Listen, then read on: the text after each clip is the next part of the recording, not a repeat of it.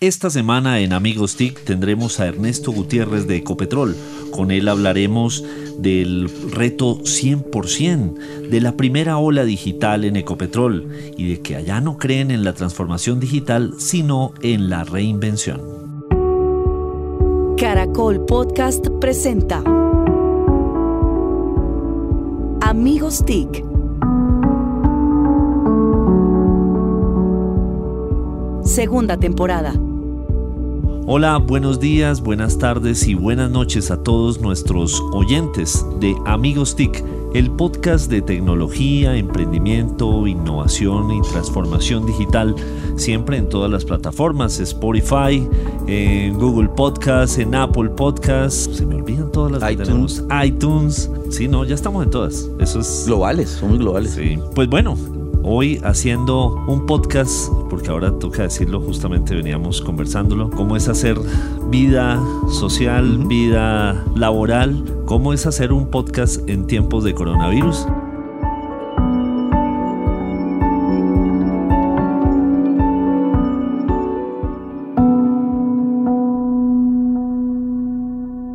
Hoy tenemos un invitado muy especial, Don Jole. Cuéntenos, ¿con quién contamos hoy? Bueno, nuestro invitado es cartagenero, es ingeniero de sistemas, tiene especialización en, en gestión de, de sistemas, eh, tiene un Executive eh, MBA y ha trabajado en las principales empresas de este país dirigiendo precisamente estos procesos de transformación digital. Ha trabajado en Argos, en Alpina, uh -huh. eh, en Colsubsidio y ahora tiene un gran reto y es la transformación digital de Ecopetrol. Entonces, nuestro invitado es Ernesto Gutiérrez, vicepresidente digital de Ecopetrol.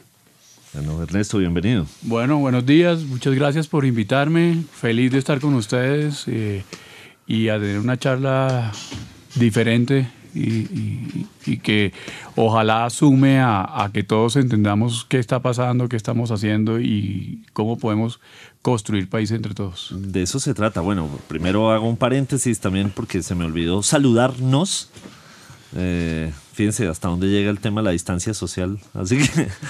Eh, la, pero como es siempre, la vejez, es la vejez. Se olvidan las cosas a Solano. Como siempre, con, eh, como en todas las semanas, nos acompañan arroba Santiago Pinzón G, arroba Jole Restrepo. Le dimos un margen de espera muy largo a arroba Mauricio Jaramil, que no, hoy nos acompaña, nos hace el honor de eh, visitar la cabina de Caracol Radio. No es realidad virtual, acaba de entrar no para que quede constancia. Después de tres emisiones consecutivas con falla de Jole y con llegada tarde no, de ustedes, no. hoy por fin todos llegamos no. a tiempo. Es un descarado, Mauricio es un descarado, para que quede en el récord de la historia. Y no estamos todos, señor Mauricio. Sí, sí nos, hoy, hoy nos hace mucha falta arroba Didi Born, que se quedó en Socorro, Santander, atendiendo otros compromisos de ah, la Universidad de Niños. Usted había dicho que estábamos niños. completos y no era así. No, yo no dije eso.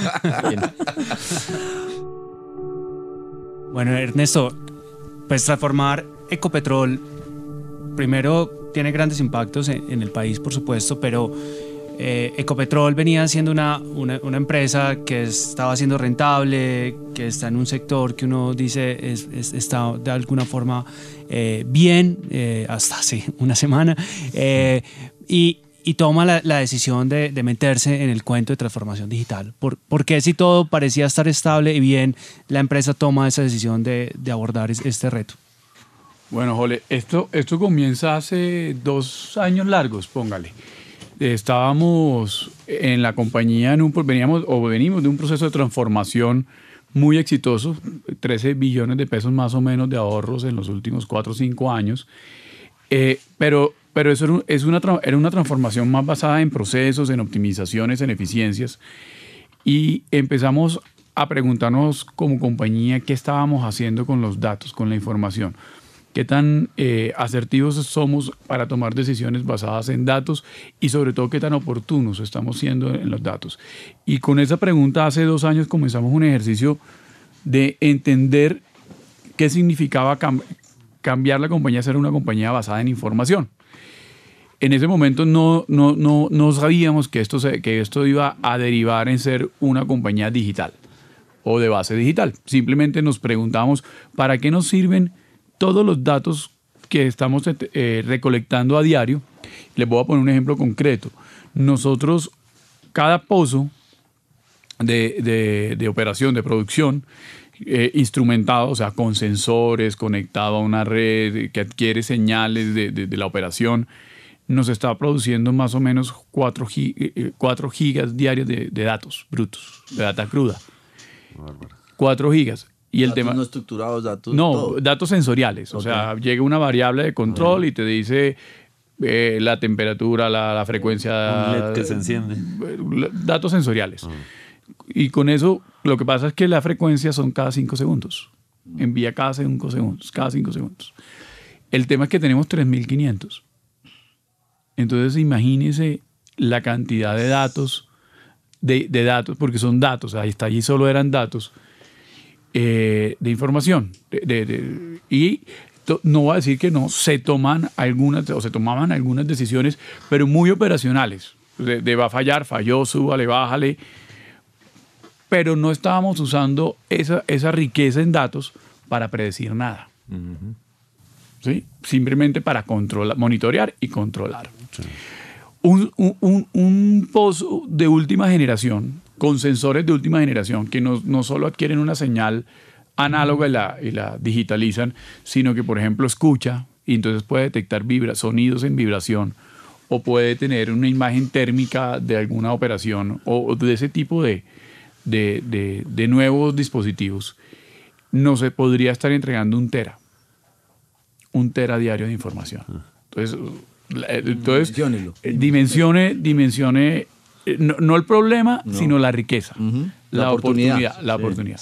Entonces, cuando empezamos a decir qué estamos haciendo con eso, comenzamos un proceso de entender, eh, de, de, ver diferente el problema. Entonces, en ese, en ese momento tomamos la decisión de preguntarnos aspira, ya, ya ese momento de la discusión dijimos, bueno, parece que esto en el mundo se llama digital y, las tecnologías de la cuarta revolución y cómo pasas de la tercera a la cuarta y todo este, todo este, todo este concepto de digital. Dijimos, bueno, pero a una compañía de oil and gas geolocalizada en Latinoamérica, específicamente en Colombia, con una, con una connotación de que el accionista mayoritario es la nación, ¿qué significa ser digital? ¿Cómo, qué es eso? Porque pues nosotros no somos un retail y toda la literatura de hace dos años te hablaba del el, journey del customer y que entonces aquí esto es eh, hacer que el, ciclo de vida y tenga su comprador cercano. Pero esta es una compañía B2B puro. Entonces no, no, no, era como tan claro digital para qué o cómo, para, o, o cómo hacerlo. Entonces, lo primero que definimos, nos hicimos cuatro preguntas. La primera era, ¿qué es, qué es, ser, qué es ser digital? ¿Qué es ser un ecopetrol digital? ¿Y cuál debería ser nuestra aspiración al respecto? Con esa aspiración clara, ¿cuál, cuál debiera ser eh, la hoja de ruta? O sea, ¿dónde están las oportunidades? ¿En cuánto tiempo? ¿De qué manera? ¿Con cuánta inversión? ¿Con cuánto beneficio? ¿Para qué? Después, cuál debería ser el gobierno que debiera tener eso en la compañía, porque no es algo que es intuitivo natural para la organización. Esto es, era, en su momento era muy disruptivo, tocaba cambiar muchas cosas, no necesariamente, y además cuando uno dice cambiar, todo el mundo piensa que hay que cambiar a la gente, no, hay que cambiar el mindset de la gente, que es diferente. Eh, y por último, ¿qué hacemos con la cultura? Mm. ¿Cómo hacemos para que sea, para pasar de una compañía de científicos, porque pues aquí todos son, eh, el, petróleo por general tiene gente muy, muy, muy preparada, muy experta, o sea, nosotros tenemos mucha gente con doctorados, con maestrías, expertos geofísicos, ingenieros, ¿cómo los hacemos a, que, a que cambien a pensar en innovación, en disrupción, en pensar diferente? Entonces nos planteamos esas cuatro preguntas eh, y en un periodo más o menos de seis meses para resolver, para, para por lo menos tener algunas alternativas de respuesta. Entonces, lo primero, en cuanto a la aspiración, entonces dijimos, bueno, en la, en la connotación y la posibilidad que tiene una compañía como Ecopetrol, en donde está situada Ecopetrol, en el mercado en el que está Ecopetrol, ¿dónde deberíamos situarnos estratégicamente? Porque nosotros no, no, no somos una compañía tipo Google, ni somos una compañía basado, ni somos una compañía de base tecnológica digital, vamos a decirlo así. Nuestras capacidades de innovación e inversión para ser el disruptor del mercado del oil and gas no, no, no, son limitadas. Pues si bien somos grandes en la región, en Colombia, pues nosotros no, no somos lo más grande del mundo y tampoco tenemos como, como región o como país las competencias para ser el disruptor del mercado. Pero tampoco queríamos ser los últimos o decir que es que digital era una, un soporte a la operación y esperemos a que el mundo resuelva esto y cuando ya estén todos tranquilos, ahí miramos. No era digitalizar. No era digitalizar, era seguir haciendo más de lo mismo, sistematizar, automatizar, pero de ninguna forma digitalizar. Esos son como los dos extremos, el blanco y el negro. Entonces tomamos una primera definición y es buscarnos el gris que más cómodo nos hacía sentir. Ese gris lo denominamos como ser premium followers o seguidores premium, que significa no somos los primeros, de pronto sí somos los segundos. Y somos los segundos en cosas que le agreguen valor a la organización, valor comprobado. O sea, que esto haya sido un caso de éxito en algún lugar, que alguien ya lo haya hecho. O sea, no queremos llegar de últimos, sino queremos ser los segundos. Y eso, y eso es meritorio, porque, porque al equipo le, le lleva retos de aprender a observar, a entender los negocios, a buscar en el mundo qué pasó, uno a veces tiende a, tratar de resolver eh, primero uno todas las cosas y esto pues al equipo pues que yo lidero hoy en día pues le, le, cuesta o le costaba trabajo eh, buscar a quién o de dónde aprendemos y transferimos porque ustedes saben para aprender lo primero que uno tiene que hacer es desaprender. Humilde. Exactamente. Entonces con esa visión de somos unos premium followers nos, nos dimos a la segunda tarea. Entonces el roadmap, la hoja de ruta. Entonces nos pusimos a entender la estrategia de la organización, los puntos de dolor. Entonces, ¿qué hace que la organización no pudiera o le sea una tenga restricciones para cumplir su plan de negocios? En su momento era al 2023, cuando hicimos esta tarea. Y Obviamente, cuando uno empieza estos ejercicios y le pregunta a los negocios, pues la primera aproximación siempre es el computador no funciona, la red es lenta, el correo no sirve, la videoconferencia, o sea, catarsis, ¿no? Catar, eh, eh, eh, catarsis de IT, pura, ¿sí? Fierros. Fierros. Ah, pero, no me, pero de resto bien. La estrategia no, tranquilo, y eso lo tenemos controlado. Y la cultura bien en teoría. Claro, sí, no, pues esto es un lujo y aquí no hay problemas. Ah, entonces, pero resuélvame los temas de IT, cámbiame los computadores, los servidores, eh, la red es lenta, igual si la siempre es lenta, siempre es lenta. no, hay forma que eso no sea así. Eh, y era una discusión bastante higiénica. Eh, pero, pero le empezamos a agregar valor a la discusión porque cuando pues, recibimos la 14 y, y, 80% de las cosas eran ciertas, había que arreglarlas. Entonces nos ocupamos. pero también les trajimos del mundo decían, bueno, eh, y voy a poner un ejemplo, en refinación ellos tenían un reto, tienen un reto, y es optimizar el margen bruto de refinación. Entonces el margen bruto de refinación es lo que nos deja cada barril que refinamos, y eso era como la prioridad número uno. Y encontramos que en el mundo, en más o menos 17, 18 refinerías, hay, un, hay una unos algoritmos que conectan la decisión de un operador en tiempo real con la economía de la refinería. Entonces yo eso lo explico sencillito y es como si los, eh, todos los carros hoy por lo general tienen unas barritas que indican el buen o mal manejo y el consumo de combustible, pero son barritas. Entonces uno pues beba muchas barritas, ve poquitas barritas. No sé, pero en mi casa la pelea por la gasolina es una pelea compleja, ¿no? de entender quién maneja peor. ¿Y quién se come la, gasolina del ¿Quién carro? le echa gasolina? Claro, entonces tú, no, yo, ¿por qué? ¿Cuándo? Entonces imagínese. No solo en el mundo. Sí, no, menos mal. Sí, sí, creo que eso. Menos mal hay eh, con quién pelear. Eh, hay con quién pelear, sí, sí, sí. Entonces, imagínese que en lugar de que esas fuera, eso fuera barritas, fuera pesos o dólares y estuviera conectado con en tiempo real con la el precio del combustible de la gasolina. Y por cada acelerada, frenada o mal hábito le dijo, y perdió 5 mil, perdió 10 mil, perdió mil. ¿sí? Y al final del día usted pudiera bajar un reporte. Entonces, Ernesto, eh, por sus malos hábitos de manejo, perdió 50 mil. Pero Katy, que es mi esposa, perdió 70 mil.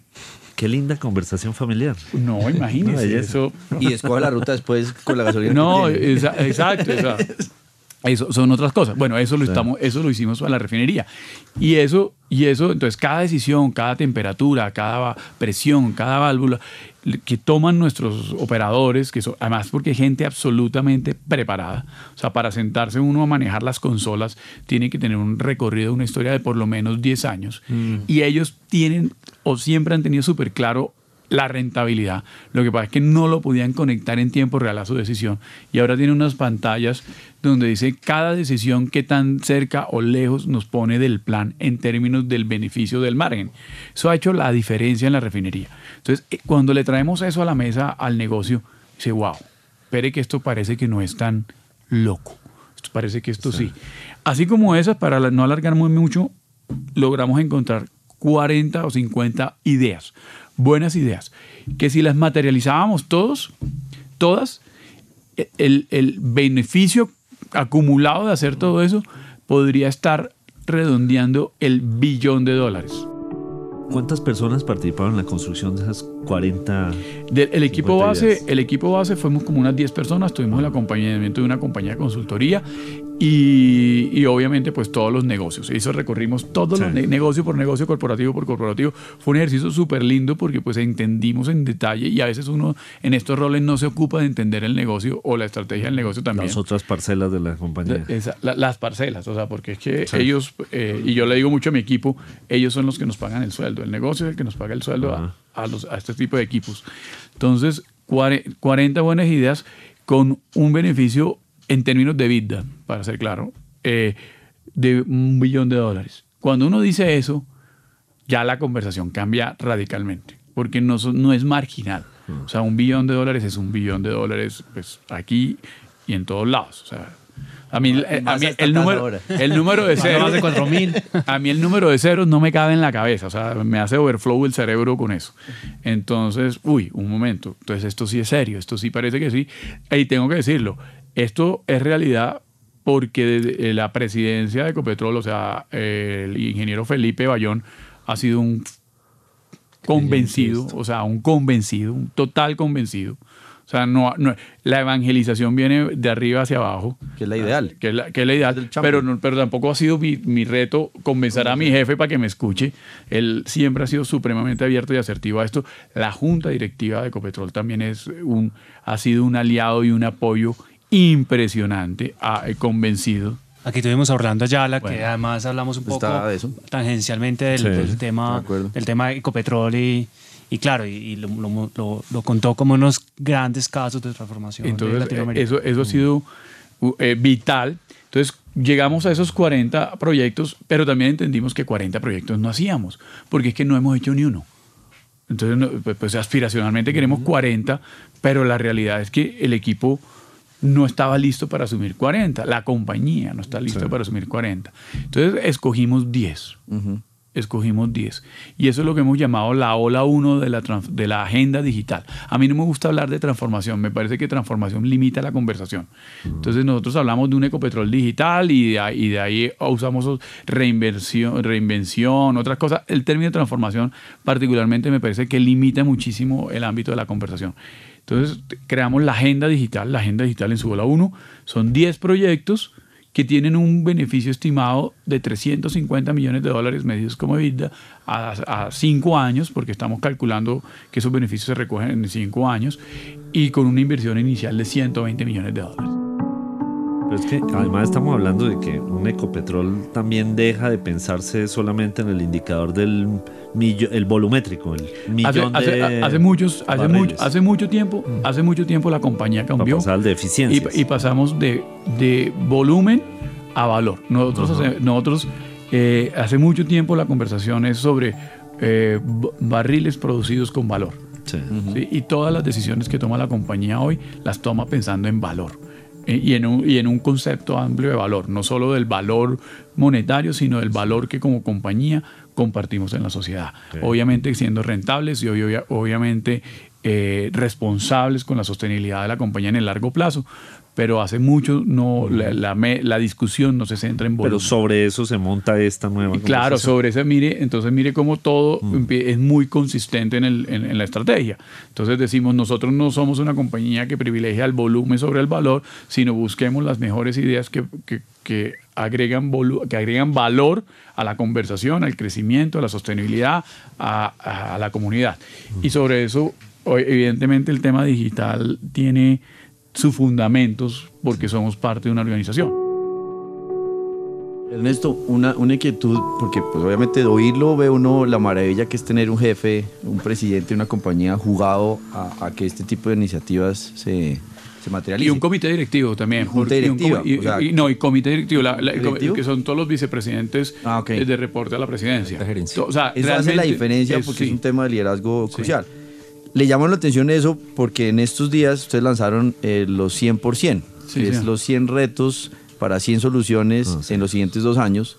Y oír toda esta inversión y todos estos proyectos, pues también es abrir la mente a, que el ecosistema digital de Colombia les ayude a encontrar parte de la respuesta. ¿Cómo fue ese proceso para llevarlo y materializarlo? Porque esto es otra fase de lo que usted acaba de explicar, pero ya abierta a que la gente les dé un feedback mucho más moderno. Que, mire, en esa misma discusión nos, dimos cuenta que esas 40 ideas súper transformadoras son difíciles, son complejas y no son tan rápidas como uno quisiera.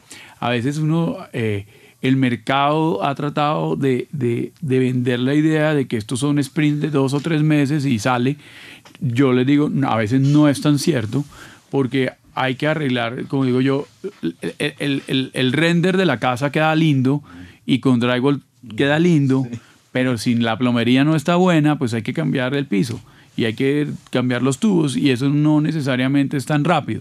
E, eso es como la analogía que yo hago a esto. Entonces, si usted tiene esa cantidad de datos, pero no los tiene normalizados, no los recoge de una manera eh, efectiva, eh, no tiene unas estructuras tipo eh, de datos, tipo, ya siendo muy tech aquí, como unos data lake donde eso se pueda explotar. No es cierto, pues sí, puede que el algoritmo lo, lo, haga en tres meses, pero para poder usarlo se, se necesita arreglarlo y se gasta nueve. Entonces nos dimos cuenta que esos proyectos sí, súper transformadores y súper super ambiciosos, nos íbamos a tomar 18 meses en la ola 1 para poder ser eh, eh, responsables. Pero había en la, en, la capa media y baja de, la operación y en la capa más táctica de Ecopetrol una cantidad de cosas por hacer impresionante, que en valor relativo son súper rentables, pero no se comparan con los 350 millones de dólares de la, de la, otra ola. Con otros mangos. Con otros mangos, sí. Eso es otro, yo digo, es otro árbol. Si quieres, es otro árbol. Entonces, eh, dijimos, venga, es que no nos podemos tampoco perder de eso. O sea, tenemos que hacerlo todo y hacerlo bien y todo bien. Entonces, creamos un concepto, bueno, usted estuvo en la inauguración, un concepto de campo D que es nuestro, nuestro, nuestro concepto. Bueno, y Jorge ha sido fue pieza fundamental en, esa, en ese sueño. Santiago no se pierde una movida de un cátedra. ¿Quién, quién, quién? Santiago. Don Santiago. Ah, ¿sí? Yo haciéndole créditos a Jole que es un berraco y aquí andan de palos. No, pero para que en la, en la costa, en la costa, en la costa decimos Premio su ubicuidad. En la, en la, costa decimos que es como el plátano verde, que, está, que está, en todos los zancochos. Ese es. Oiga, me gusta. Entonces, eh, inauguramos nuestra propia versión de Digital Labs, que lo llamamos Campo de para darle una afinidad a, nuestra, a nuestros procesos y, ahí tenemos las fábricas de robóticas, ahí tenemos, ya por lo menos estamos, tenemos más de 100 bots funcionando que esperamos que este año cierren agregando casi 100 mil horas hombre de productividad a la organización, tenemos unas fábricas de desarrollo, tenemos fábricas de analítica, o sea, tenemos eh, eh, una evolución de hacer, ahí sí, cosas rápidas de muchísimo valor eh, y que permitan que la velocidad de cambio se acelere, pero que nos quedamos cortos nos, también nos en eso también nos quedamos cortos, porque empezó a llegar más, más, problemas de los que ya éramos capaces de resolver. Y entonces se nos ocurrió, ¿cómo hacemos para dejarnos ayudar? Y eso en Ecopetrol, eso, eso es un cambio sustancial en la forma como resolvemos los problemas. ¿Cómo nos dejamos ayudar? Además de cómo nos dejamos ayudar, también cómo hacemos para generar mayor valor compartido en el ecosistema digital colombiano. Eh, porque esa es otra de, digamos, y ahí sí es más personal que como, como representante de Ecopetrol. Y yo creo que esto es una oportunidad ahora del país para ser muy buenos en algo. Y ahora conecto la, la conversación. Entonces dijimos, nos quedamos cortos. Pero cuando volteamos a ver y, y ahí las cosas pasan cuando tienen que pasar. En noviembre del año pasado, más o menos en noviembre, eh, Ignacio Gaitán nos invita a una reunión a vendernos un sueño que se llama Se Emprende La conversación de, de conexión con Ignacio, además porque es difícil no conectar con Ignacio. No, Nacho. Sí. Sí, Lástima que no ha querido venir, es muy rogado. ¿No? Pero esto a lo mejor ayuda para que, esto lo ha sido que, lo la, que lo La conversación con Ignacio duró en, en convencernos la, la, un minuto largo, mucho, un minuto. Conectamos perfecto y nos embarcamos en ese sueño que se llama Se Emprende. Y dijimos, y Ecopetrol tiene, y, y, y, vemos, más que un tema de ayudar por ayudar, vemos una forma de ayudarnos todos. Eso me ayudó a entender que había otra, o, o, a visualizar que dejándonos ayudar, podíamos acelerar. Pero adicional, podíamos ayudar a unos emprendedores que necesitan la mano, necesitan su primer empujón y empezamos a construir algo que, denomina, que, que llamamos el estudio de innovación digital que es el ancla del Sempre, del Semprende de la 93. y, y, en 4 de diciembre inauguramos el, el Semprende e hicimos el lanzamiento del estudio de innovación digital. Para hacer una un, un, modelo de innovación abierta y de disrupción para dejarnos ayudar. Pero también vimos que nos, también nos quedaba corto porque si bien íbamos a poder procesar mucho más rápido las ideas, tampoco las íbamos a poder ejecutar rápido porque íbamos a empezar a encolar. Y fue donde se nos ocurrió hacer, eh, el, el, reto de 100% digitales. Y era, entonces dejémonos ayudar, llevémosle 100 problemas a ese ecosistema naciente para que ojalá 100 emprendedores le, no, no, nos ayudemos entre todos. Y eso tuvo la, esta semana, eso fue martes, miércoles, el lanzamiento de los dos primeros retos. Mm. Ya, o sea, ya hay dos de esos retos andando. Eh, y esperamos eh, terminar el semestre por lo menos con 10 y terminar el año por lo menos con 30 o 40. Donde lo que estamos haciendo es dándole la oportunidad al ecosistema colombiano de crecer, madurar, trabajar con una compañía como Ecopetrol, que de otra manera de pronto hubiera sido muy difícil, eh, pero Ecopetrol también a resolver 100 problemas que le van a agregar muchísimo valor y encontrar soluciones nada tradicionales a problemas de muchos años sin resolver. ¿Dónde pueden consultar esos, esos retos si los emprendedores quieren ver dónde están? No, todavía no, para ser sincero, no los tenemos. O sea, eso es una idea. Sabemos, tenemos un pipeline de muchos problemas por resolver. Yo he querido ser bastante cuidadoso en ir paso a paso y construyendo el modelo, porque es que el modelo, ese modelo no existe en, en, nuestro ecosistema. O sea, nosotros cada día que damos un paso, obviamente lo damos en, en conjunto con Se Emprende, con Impulsa, con la Cámara de Comercio de Bogotá, que ha sido un súper aliado con InnovaLab, con Connect Bogotá, con todos los aliados que estamos tratando de construir este sueño. Y lo que dijimos, bueno, hagamos dos bien hechos para entender cómo es el, el, el flujo de desarrollo. Aquí esto no es un tema de velocidad, sino de calidad de hacerlo bien. Eh, ya estamos preparando ocho adicionales y así lo vamos a ir y los, los, vamos a ir llevando. Entonces, yo estoy más ocupado en este momento de que esos dos retos que lanzamos sean muy bien hechos pero también darnos la oportunidad de aprender cómo mejorar este proceso y ahí sí empezar a acelerar. Y ver el timing. Y el timing, porque tampoco lo que queremos crear es ni falsas expectativas ni decepción en, la organización de usted dijo, venga, son 100 y yo le di mis, mis, mis problemas hace rato y no, esto no se mueve, o coger al, ecosistema y, y, y, y, asustarlo con 100 problemas eh, y cuando ni siquiera sabemos cómo que no vayan a decir, si así es con estos dos, ¿cómo será? Todavía nos quedan 98. Claro. Eso se llama iterar. Vamos, eh, estos dos como prototipos. Iteramos, mejoramos, iteramos, mejoramos, iteramos, mejoramos. Y aquí la, y el 100% es porque pues nos pareció, pues hicimos, tenemos todo un caso de negocio hacia atrás de por qué 100 y un presupuesto y una inversión. Pero, pero ojalá esto nos desborde y sea mil por mil. Ojalá no sea solo una idea de Ecopetrol. Ojalá todas las compañías grandes de Colombia o, que tienen operaciones en Colombia eh, vean de pronto lo que yo veo en este ecosistema y ahí uno la conversación que les dije ahora eh, es que hay demasiado talento. Convertirlo en modelo. Hay demasiado talento, hay demasiado talento. Mm. Desafortunadamente muy, muy desorganizado.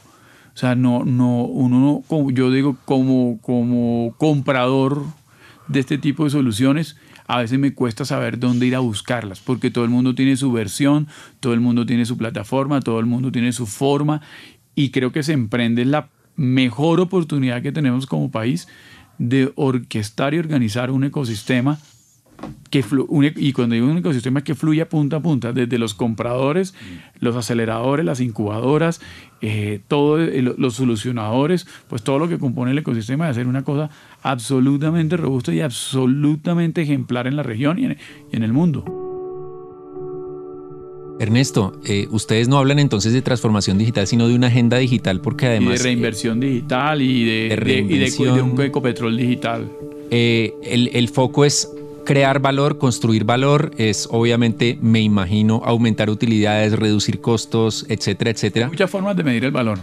Em, pero no hablan de transformación porque obviamente no tienen también un disruptor allí, no, no va a salir de un garaje un competidor de Copetrol, pero hay una cantidad de, de, disruptores por ahí alrededor, desde el cambio climático y el activismo, los carros eléctricos, etcétera, etcétera. ¿Cuáles son esas esas amenazas, entre comillas, muy entre comillas, porque igual el petróleo seguirá por mucho tiempo con nosotros, que ustedes perciben y por las cuales también tienen que trabajar fuerte en esa agenda digital. Nosotros, nosotros primero, pues no lo vemos como amenazas, sino como oportunidades.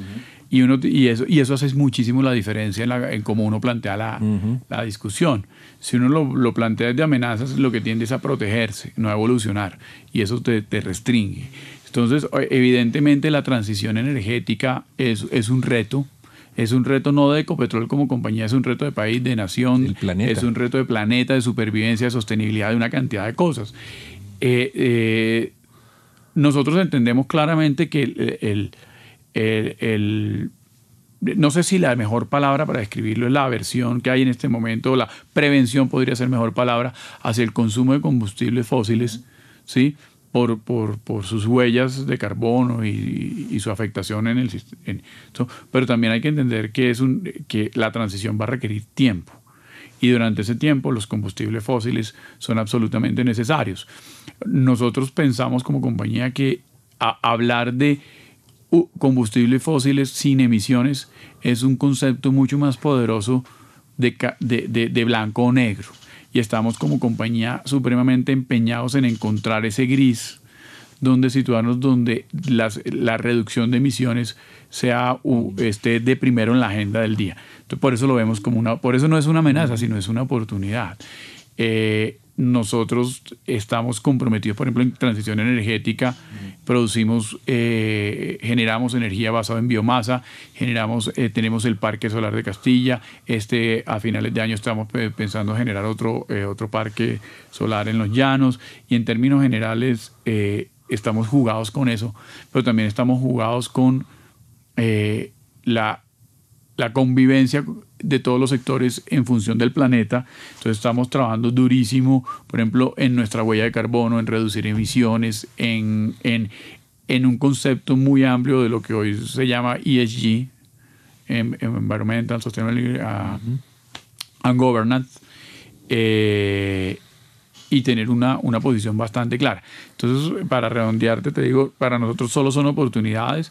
Entendemos que la compañía tiene que evolucionar, estamos evolucionando y, y, no creas, si hay, al negocio como negocio, sí está empezando a tener eh, competencia asimétrica. O sea, tú sí ves compañías de, de compañías pequeñas de otros sectores que están empezando a competir por la rentabilidad de los barriles. Entonces hay compañías, sobre todo en, en, California, hay un par muy buenas que con tus datos te, te, te dan insights más poderosos de lo que tú mismo eres capaz de, de producir y no te cobran, eh, y te cobran es en, en, en, función del beneficio que producen. Entonces se van a llevar un, un, un porcentaje de tu rentabilidad sin necesariamente ser del, de la extracción. Entonces, pues ese es el concepto claro de, de competencia simétrica. Entonces, mm. eh, eh, el, sector de hidrocarburos de, de, donde está Ecopetrol hoy no es ajena a lo que está pasando en el mundo. Ecopetrol lo entiende, Ecopetrol lo trabaja. Por eso tan importante la innovación, por eso tan importante la innovación abierta, por eso tan importante digital para, la, eh, para esto, además de muchísimas otras cosas que trabajamos como organización. Ernesto, bueno, primero volviendo al tema del, ecosistema digital, pues tengo que agradecer públicamente porque nosotros como emprendedores, como, como, como Hipercubos, siempre hemos tenido la, la, puerta abierta y no solamente Hipercubos, sino el resto de, de, las compañías y emprendedores. Yo te he oído decir, es que yo quiero ese, ese desarrollo de, del ecosistema y si bien hubieras podido solamente contratar, por ejemplo, empresas extranjeras y consultoras grandes y demás, que muchas veces lo hacen las empresas para eh, reducir el riesgo de contratación. Yo me voy con una grande y así, si, y a veces si ese gran nombre. decisiones. Exacto, y si ese gran nombre falló, pues era el gran nombre y tal. Entonces, también es una apuesta arriesgada que, que era necesario agradecerte. Vuelvo al tema, al tema, al tema de implementación de esta agenda digital y es en Ecopetrol, pues la gente normalmente entra y hay unos beneficios y demás y, está por mucho tiempo en la compañía, eh, son muy técnicos como lo resaltabas, entonces hay veces esa estabilidad del personal y, ese, y, esa seguridad técnica hace que sea una barrera cuando uno empieza a decir, bueno, vamos a cambiar cosas. ¿Cómo ha sido e, ese proceso en, en la compañía? Mira, es un reto, es una evolución constante, porque el tipo de perfiles y talentos que estamos encontrando y la misma, y no solo para, porque somos digitales, o sea, es que el mundo también nos cambió en eso. Entonces, eh, es un reto constante. Eh, tenemos, en Colombia, pues hay, hay, hay, talento, pero también, pero también falta talento en las estructuras las compañías, entonces competimos con, con nuestros eh, otros pares que están haciendo temas digitales por ese, por ese buen talento. Retener es cada vez más difícil, pero también hacerlo sentir cómodos a ese talento nuevo, diferente, que, que de pronto su aspiración no es pensionarse en Ecopetrol, sino, sino tener un, eh, aprender, pero también aportar. Y, y es, es, sorprendente la vocación de aporte que tienen los jóvenes hoy. Y, ellos necesitan sentirse en un sitio donde están construyendo, donde están aportando, donde están haciendo algo. Eh, y yo creo que en ese punto en particular, Ecopetrol sí tiene una ventaja fuertísima en Colombia. Esta es una compañía que es de todos y para todos. Y todas las cosas que nosotros hacemos en Ecopetrol siempre están en función del valor compartido, de las, del buen vecino, de la comunidad, de agregarle valor al país. Y eso, eso, eso bueno, no, nuestro propósito superior es somos la energía que transforma a Colombia. Cuando tú entiendes, cuando, cuando eso deja de ser un, eslogan comercial y uno lo entiende y lo, interioriza y todas las cosas que uno hace se da cuenta que son para mejorar la calidad de vida de alguien, eso le da a uno un sentido diferente de para qué lo hace. Y esa conexión con los jóvenes ha sido súper potente, súper potente. Eso. Ahora, la transformación que ha sufrido Ecopetrol en también, como decimos, de dejarlos ser, ha ayudado muchísimo. Entonces, bueno, ustedes han visto, hasta el tipo de oficinas las cambiamos. O sea, campo de mm, es otra cosa. Las oficinas son abiertas, son amables, hasta el dress code que, que usamos lo hemos flexibilizado. Los espacios de innovación abierta, como el estudio de innovación. De hecho, mira, el estudio de innovación digital hoy está manejado por, por jóvenes que traemos de un programa que llamamos Semilleros que son una apuesta muy fuerte a tener los próximos líderes de Ecopetrol, los líderes de Ecopetrol dentro de 20 años, estarlos formando desde hoy. Y hoy tenemos tres personas de base en, el, en, el, ejercicio, más un líder, y esas tres personas han pasado por el programa, o sea, dos están en el programa de semilleros y uno ya pasó por el programa de semilleros. Entonces, cuando uno conecta una aspiración con una identidad, con un ADN como el que hoy vivimos en Ecopetrol, que nos da un propósito, como también unas condiciones eh, diferentes para hacer las cosas con estos temas de innovación y la apertura a todo lo que está pasando con digital, pues eso es una receta perfecta. Y es lo que está pasando. No te voy a decir que no sufrimos para conseguir talento, cada vez menos. Ecopetrol se está volviendo súper atractivo con los jóvenes. Yo, yo particularmente soy sponsor de varias universidades en el país y cada vez que, me que voy y me reúno con los jóvenes y les pregunto, desde la primera reunión a lo que vamos hoy, ya la percepción de ellos ha cambiado mucho y ven en Ecopetrol una oportunidad para trabajar. Bueno, muy bien, pues estuvimos esta semana con Ernesto Gutiérrez, gran líder de la transformación digital. Nos dejó o como ellos, hay mucho tema por para, supuesto. Creo que hay Ecopetrol 2.0, 4.0. Las veces que quieran, las veces que quieran. Feliz de estar con Cada cosa es, uno quisiera salir un zoom, doble clic ahí rápido. Doble clic, sí. y más que transformación, reinvención digital. Con Ernesto Gutiérrez estuvimos esta semana en Amigos TIC.